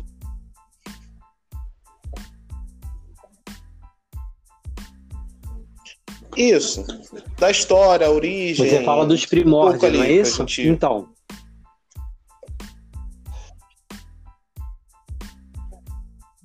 O judô é japonês, como é unânime, né? Muitas vezes, de repente, pode até não saber, pode achar que é chinês, enfim. Ele é até um esporte não é assim. Agora não me recordo a quantidade de anos que existe judô, mas ele não é tão tão tão antigo assim, entendeu? Porque quem criou foi o Jigoro Kano, entendeu? É, então, Ele era, ele era aluno numa escola e sofria muito, vamos dizer, bullying, não sei se é provavelmente a palavra. Ele sofria lá algumas coisas lá e porque ele era pequeno, ele era magro, ele era considerado fraco. E isso estimulou ele a criar um esporte, usar força, mas você usar um mecanismo para você fazer uma aplicação para uma defesa, não para atacar. Tanto como ele era atacado, mas aí eu já não sei se a história que os judocas estiverem ouvindo aí pode estar tá me corrigindo, alguma coisa, mas eu não sei se ele chegou a fazer esse, o uso do, do, do que ele acabou criando para poder aplicar como defesa. Mas enfim, ele, ele, praticava esporte, não sei se era jiu-jitsu. Era, era, era jiu-jitsu, é, assim, essa parte mais primordial. Né? Depois, sa do, depois saiu o jiu-jitsu, né? Mas aí é uma, uma história bastante longa nesse sentido. Mas pode continuar. Na época do samurai. Sim. Então é uma coisa vai puxando a outra. Aí, voltando naquela do, do Jigoro Kano em diante, é onde ele criou o esporte com, é, com, com esse mecanismo, que ele é uma pessoa frágil, magro, conseguir derrubar uma pessoa como defesa e mobilizar a pessoa de uma forma para interromper uma briga. Essa é mais ou menos o papo do judô, entendeu? Judô não é para criar, é para evitar, é para você se defender, entendeu? Sim. Você mobilizar e acabou, entendeu? Então, historicamente falando, criou esse mecanismo, obviamente que todos os golpes foram criados, a maioria foram por eles e teve variações que foram criadas por outros mestres, obviamente. E, e vai se evoluindo conforme o tempo, né? Você vê aqueles vídeos antigos dele, chegava a ser bem, parece até meio diferente, né? O modo que ele se portava. A gente, você, você, a gente até compartilhou entre vídeos dele, né? Fazendo, né?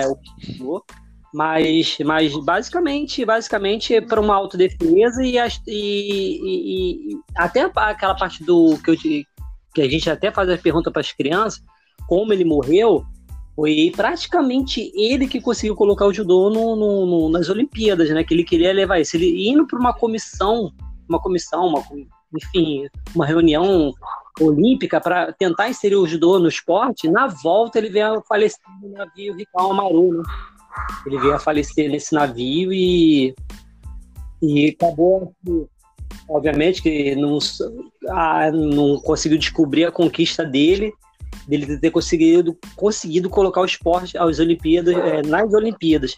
E olha que é um feito grande que karatê, até se karatê recentemente não estava, e jiu-jitsu, infelizmente, gosto do esporte, mas, mas eu gosto do jiu-jitsu, não está nas Olimpíadas. É um feito que praticamente tipo, foi muito inteligente, entendeu? Então, é, o, a primeira da pergunta que você me fez, a base do judô é feito para uma defesa e criar mecanismo de, de conseguir defender e usar o esporte, é, mostrar que o esporte você consegue fazer um esporte independente da sua altura, do seu peso, da sua condição física. Você é capaz e consegue por um mecanismo que facilita isso. E ele teve essa grande. É, só deixar aqui assim, que a né? ligação ficou um pouco ruim por conta da internet, é o que o Silvio estava tentando dizer, é, que estava dizendo sobre a questão do, do fundador do, do judô, de Gorokano, né? Que ele infelizmente morreu aí no, no Rikao Maru, né? Rikao Maru. É, isso. Na volta, indo, voltando para o Japão, depois de ele ter ido à Comissão Olímpica, né, levar o judô até as Olimpíadas. É... E é uma coisa que é bem interessante da gente, da gente falar, até mesmo a questão da origem do judô é uma origem de inclusão social, porque assim, é uma pessoa é, magra, uma pessoa ali com uma estatura baixa, tinha aquelas dificuldades ali naquele esporte que desenvolveu outra para poder pessoas como ele poderem praticar, né? Isso é uma coisa bem interessante se a Isso gente for parar para pensar é, na questão, porque ele não foi o único que teve esse pensamento. A gente teve o o karatê tem o Shotokan, o Shotokan ele é um dos mais antigos, né? Para quem não conhece, o karatê tem vários estilos. E um dos mais populares é o Shotokan, e um do fundador dele também tinha essa, essa, essa, esse mesmo tipo de corpo, assim, digamos assim, magrinho, baixinho. E o próprio Hélio Gracie, né, que criou o jiu-jitsu brasileiro, né? Uhum. Eles dizem que não criou, mas assim, difundiu, né? Aperfeiçoou o jiu-jitsu. Ele também era um cara com uma estatura mediana e ele tinha problemas de saúde. E ele desenvolveu um- uma arte marcial que um cara como ele pudesse é, praticar. O senhor contou sobre a questão do, do judô ser um, um esporte ali olímpico e teve é, foi uma grande conquista, diferente do jiu-jitsu ou do karatê que entrou depois. Depois entrou o taekwondo. É, muita gente, eu vejo, é, eu também não só pratico judô, também jiu-jitsu, e eu vejo que existe uma dificuldade enorme, é, não dificuldade, mas uma diferença de ideia muito grande com essa questão das Olimpíadas. Porque muitos acreditam que, por conta do judô ter ido para as Olimpíadas, isso meio que matou um pouco o, o esporte, porque o- as Olimpíadas têm certas regras que têm que ser respeitadas.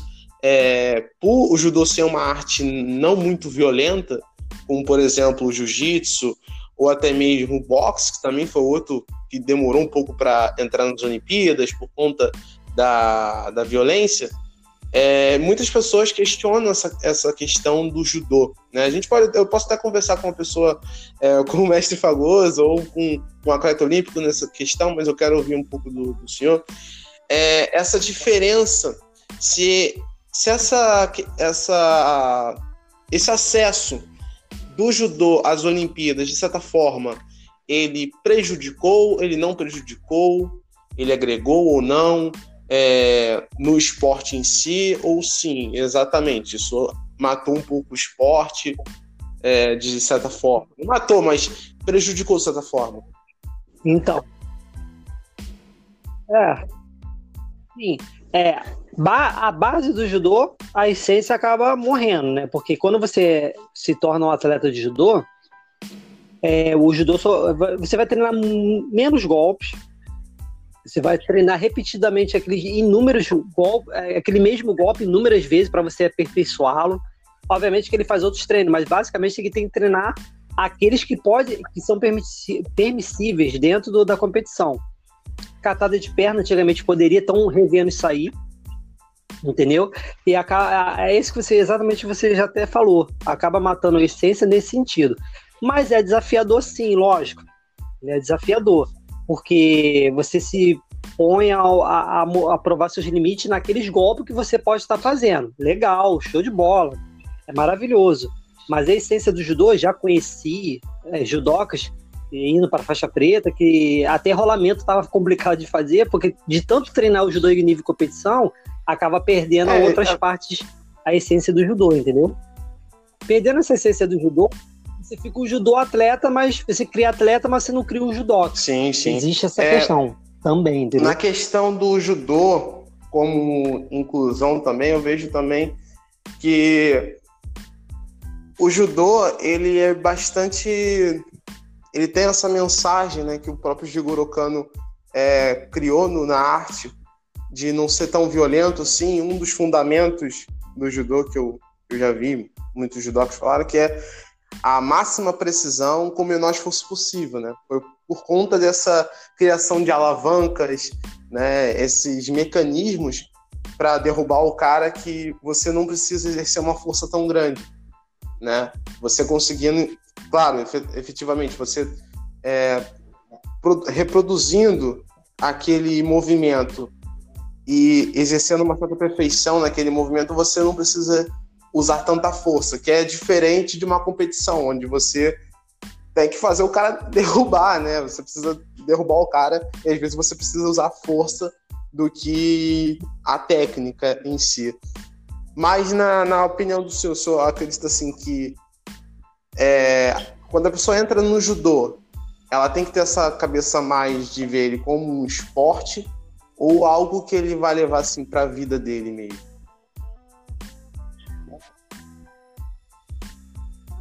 Então, o meu objetivo, do meu- pelo menos no dojo, no dojo que eu dou aula, como o Fragoso também compactua com o mesmo pensamento, é assim, inserir o judô na vida da pessoa, Sim, independente da idade, entendeu?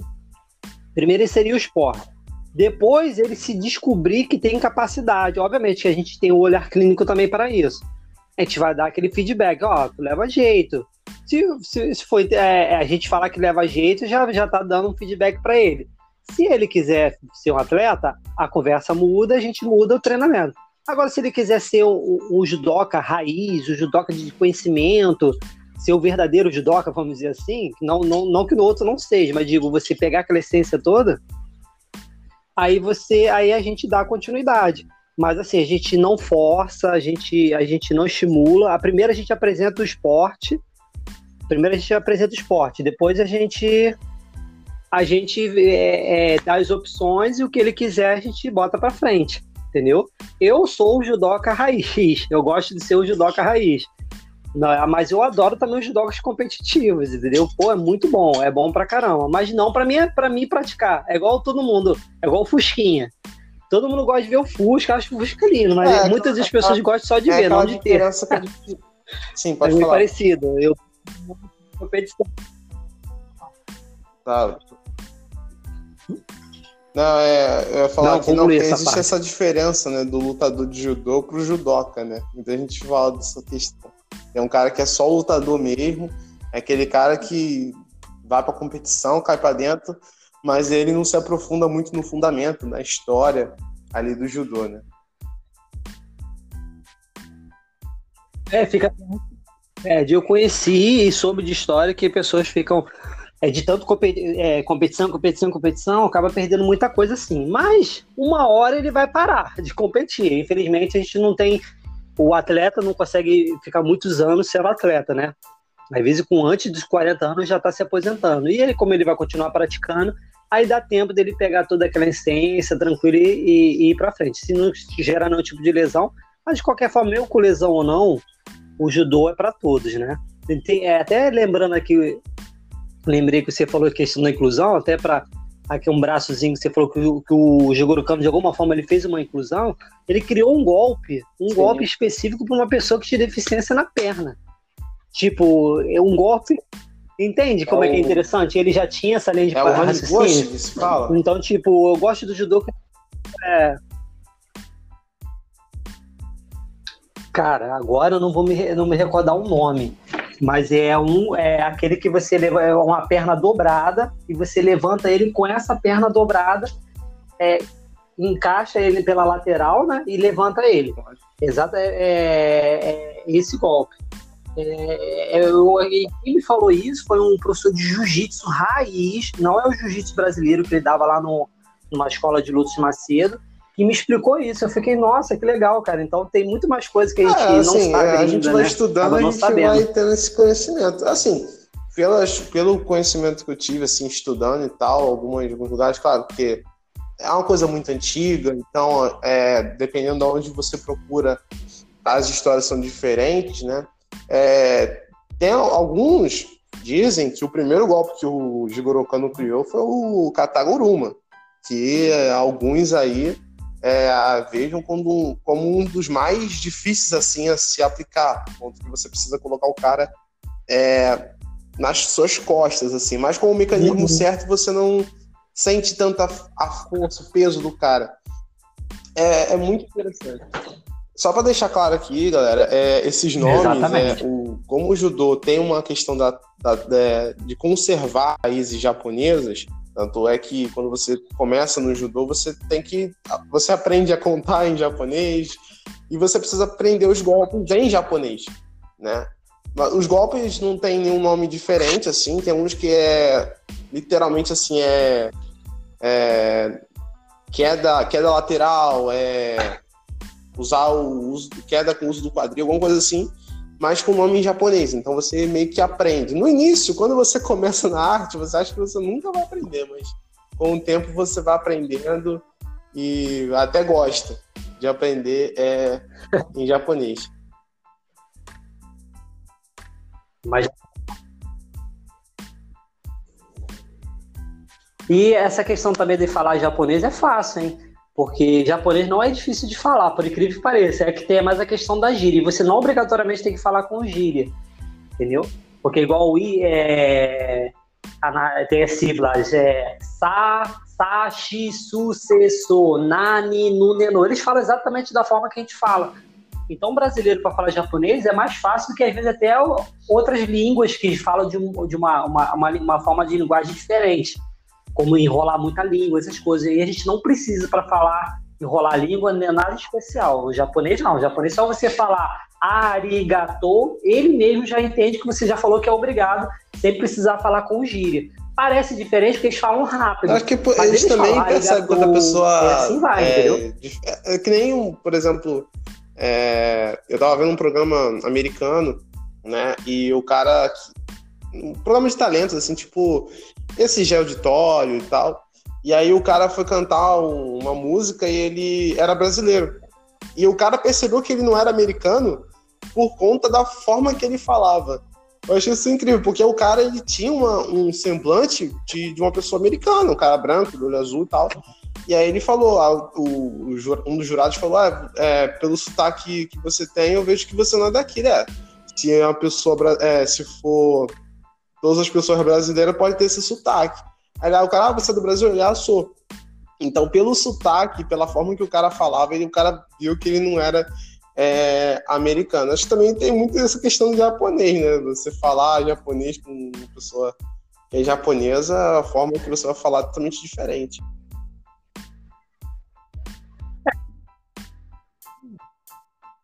É, não, porque em inglês, eu entendo muito pouco de inglês, meu Deus do céu. Mas você sabe que hoje você tem que enrolar um pouco a língua para sair a palavra. Em japonês Sim, não há questão- essa necessidade. A questão é da Pra prática, ele mas entender, assim, é, o japonês é mais tem, fácil que eu- tem umas coisas bem complicadas mesmo.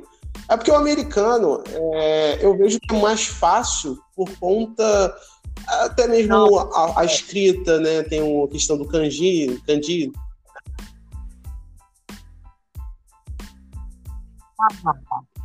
Escrita já é outra É. conversa. Aí a gente, aí realmente a escrita é bem, é chatinho. Não é fácil não. A escrita para você ler um, um jornal, pelo menos no, no, no curso de, de japonês que eu fazia, eles falavam que no mínimo a gente tinha que aprender 3 mil kanjis, aqueles ideogramas. Um ideograma diferente do 3 mil para você conseguir ler, um jornal. E mesmo Olha. assim, nem, nem eles, nem eles, os próprios japoneses, conhecem todos os kanjis. O kanji seria Nem uma eles. Diz muito ou uma, uma letra?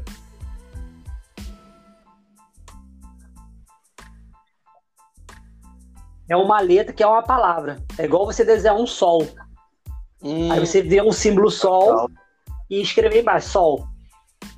Entendeu? É um símbolo. é bem legal. É o símbolo de alguma coisa. Entendeu? Aí já é. Nihon. Nihon. Né? É sol nascente. Só que se, é, é um kanji, aquele primeiro kanji que muita gente conhece é, visualmente falando, aquele kanji é sol. Mas é porque tá com ron. Mas se você separar elas, as letras, elas estão juntas, elas são sol nascente. Mas se você separar, já muda o significado. O outro, o, o, aquela, o ron vira, é, não, ni vira de dias, dia 1, um, dia 2, entendeu? Não é ni, é ni, ni, ni ron, Hum, ni, dias, ron, livro, vira livro. nossa, aí é. Aí fica sol Significado. nascente, tá? muda totalmente o significado. Aí, se- aí as coisas por aí. E é mesmo e é o mesmo kanji, entendeu? É assim, já tudo é questão de costume, tudo é questão de você treinar, conviver, é, depois vai ficando mais fácil, mas, Olha, mas no começo bate bastante, Oi, bate uma falar. cabecinha legal. Mas mas pra fa- falar é Ah, muito mais claro, fácil. Com certeza. Agora pra escrever Já uma esse- esses candis que fica. Já complica já a nossa vida, ainda mais do de ocidental. É, Silvio. Mais fácil? Não, é mais, é mais fácil um pouquinho. É, Silvio, muito obrigado por essa, Ih, por essa não, nossa, muito mais. cara. É, muito obrigado. Primeiro eu tenho que agradecer pelo você ter permitido essa, É. essa entrevista, ter concedido essa entrevista. É, eu sei que teve muita coisa que a gente podia ter falado, a gente vai falar mais pra frente num- numa próxima, mas muito obrigado mesmo por ter aceitado ser o primeiro, a primeira pessoa a ser entrevistada, né, participar do, do podcast, né? É, muito obrigado mesmo. E como eu falei na, na- em episódios é, passados, acho que esse vai ser o episódio mais útil que eu já fiz, né? Vai ter outro que a gente vai falar sobre nutrição mais pra frente. Não nesse, porque já tá bastante longo. É, obrigado mesmo. Ah, claro. claro. Você quer deixar uma, uma palavra assim final, um agradecimento?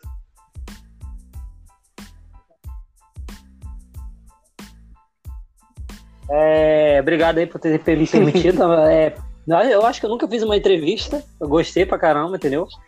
É, eu tenha esclarecido muitas coisas. Eu espero que, se eu tiver errado alguma coisa, alguma colocação, me perdoe, porque é, às vezes eu posso ter errado alguma, alguma afirmação aí, tá bom?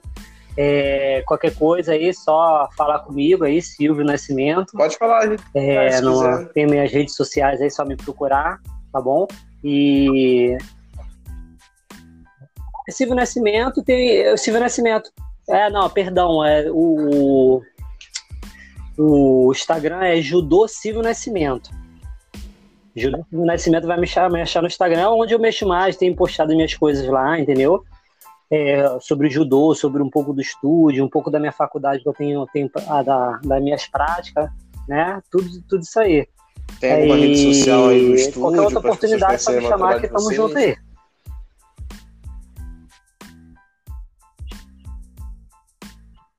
Também, bom, bem lembrado. É, tem minha- o estúdio personalizado, bem, é estúdio, não é isso? Estúdio personalizado bem-estar. Deixa eu, deixa eu só uma, uma revisada aqui rapidinho. Insta- Instagram, Instagram e tem também no, no Facebook como página, não como, como pedir Ah, amizade. só só ir lá curtir. Estúdio Só Bem-Estar. não pode falar tá- no vai telefone, que aparecer. aí pode o pessoal pegar e ficar ligando pro É, estúdio- toda hora. Então aí, gente, galera, é, procura aí no, no Instagram, no Facebook aí, acompanha o trabalho dele, tá? dele, da, da mulher dele, que bem curioso, né? O nome dele é Silvia, a esposa dele é Silvia, né? Acho que essa coincidência nunca vai haver na história da humanidade novamente.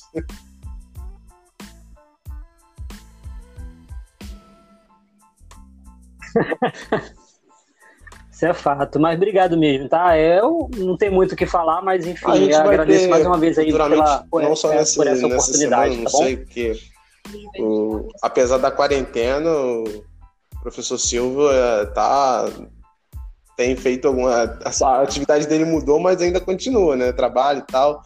E é por conta da entrevista ter demorado um pouquinho, né? Tanto para elaborar, tanto para também achar um espaço para a gente poder falar, porque como é um podcast que é feito nas madrugadas, eu preciso falar com ele um pouco mais cedo, porque ele é uma pessoa que consegue dormir. então, ele não tem essa, essa disponibilidade de fazer à noite, né? É, mas muito obrigado mesmo. É, a gente vai se organizar aqui para a gente tentar ver se a gente consegue fazer é, um outro programa especial, né? A gente falando sobre nutrição, tirando as dúvidas da, da galera, que são muitas, por incrível que pareça. Ah. Sim, exatamente. Então você vai adorar. Você só tem muita gente coisa pra falar, eu adoro. É, a questão sobre a quarentena, né? O que comer, o que não comer, o que fazer, o que não fazer, né? Teve gente perguntando uma série de coisas, né? O, o que comer para acabar com a ansiedade, né? Muita coisa mesmo. Vai ser é, uma coisa bem bacana. E se a Silvia quiser também participar, falar um pouco sobre exercício também, ela tá convidada aí, já deixar o convite, tá bom? Então, aí vai, vai ser ótimo. Ah, então na próxima a gente faz essa jogada então. Aí vai ser ótimo aí é, a gente fazer essa, essa dobradinha aí tripla, né? É, mais pra frente, tá? A gente vai para um rápido intervalo e já a gente volta aí para as nossas considerações finais, tá? Desde já agradeço aí pela participação, tá? Você ter aceitado esse convite e espero conversar com o senhor no nosso próximo episódio aí falando sobre é, nutrição. Não sei se vai ser amanhã, porque a gente tem que ver ainda a disponibilidade, né? mas pretendo fazer isso nessa semana. Como eu fiquei final de semana sem postar nada, tive que organizar minha, meu horário para a gente poder fazer uma coisa mais organizada, tá bom? Mas obrigado mesmo por ter permitido, né, aceitado esse convite.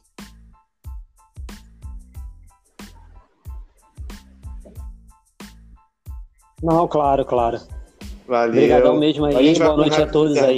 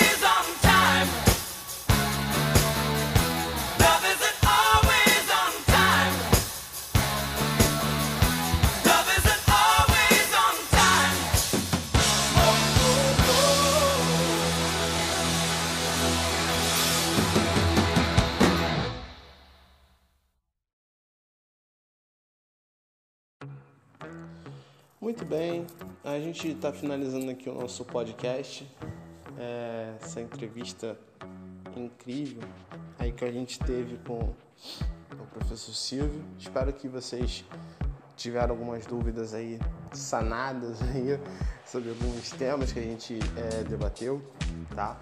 É, lembrando aí, sigam o Estúdio Bem-Estar nas redes sociais e tal.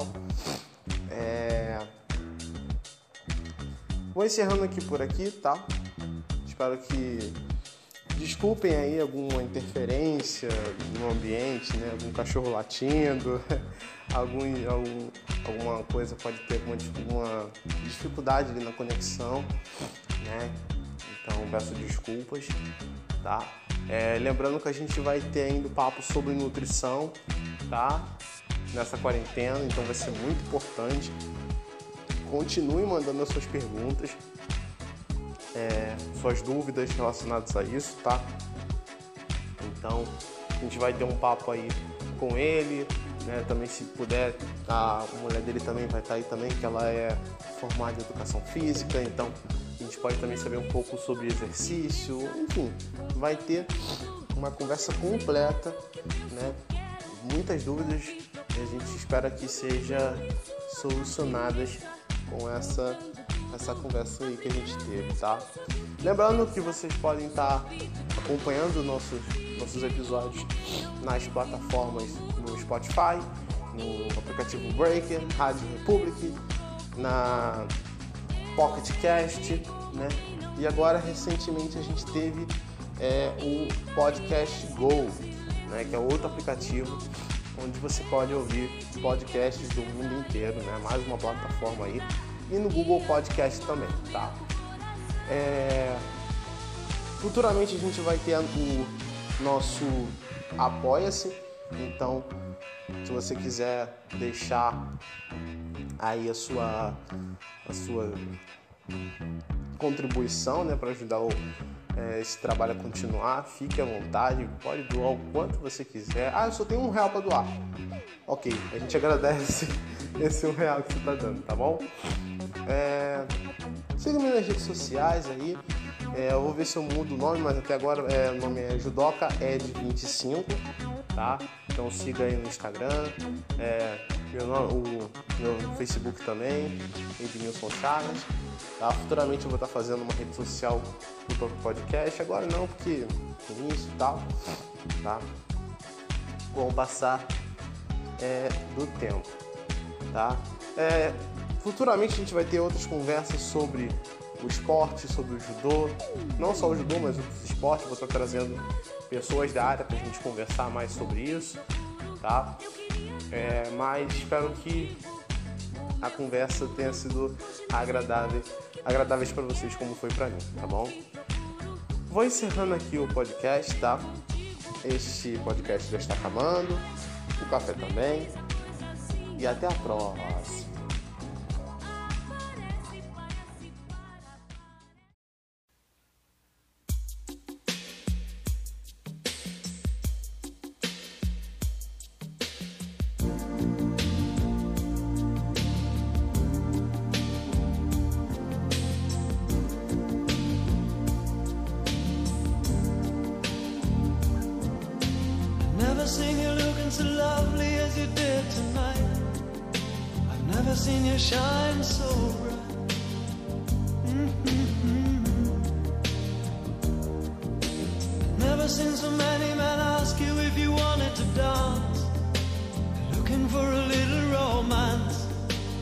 Give up.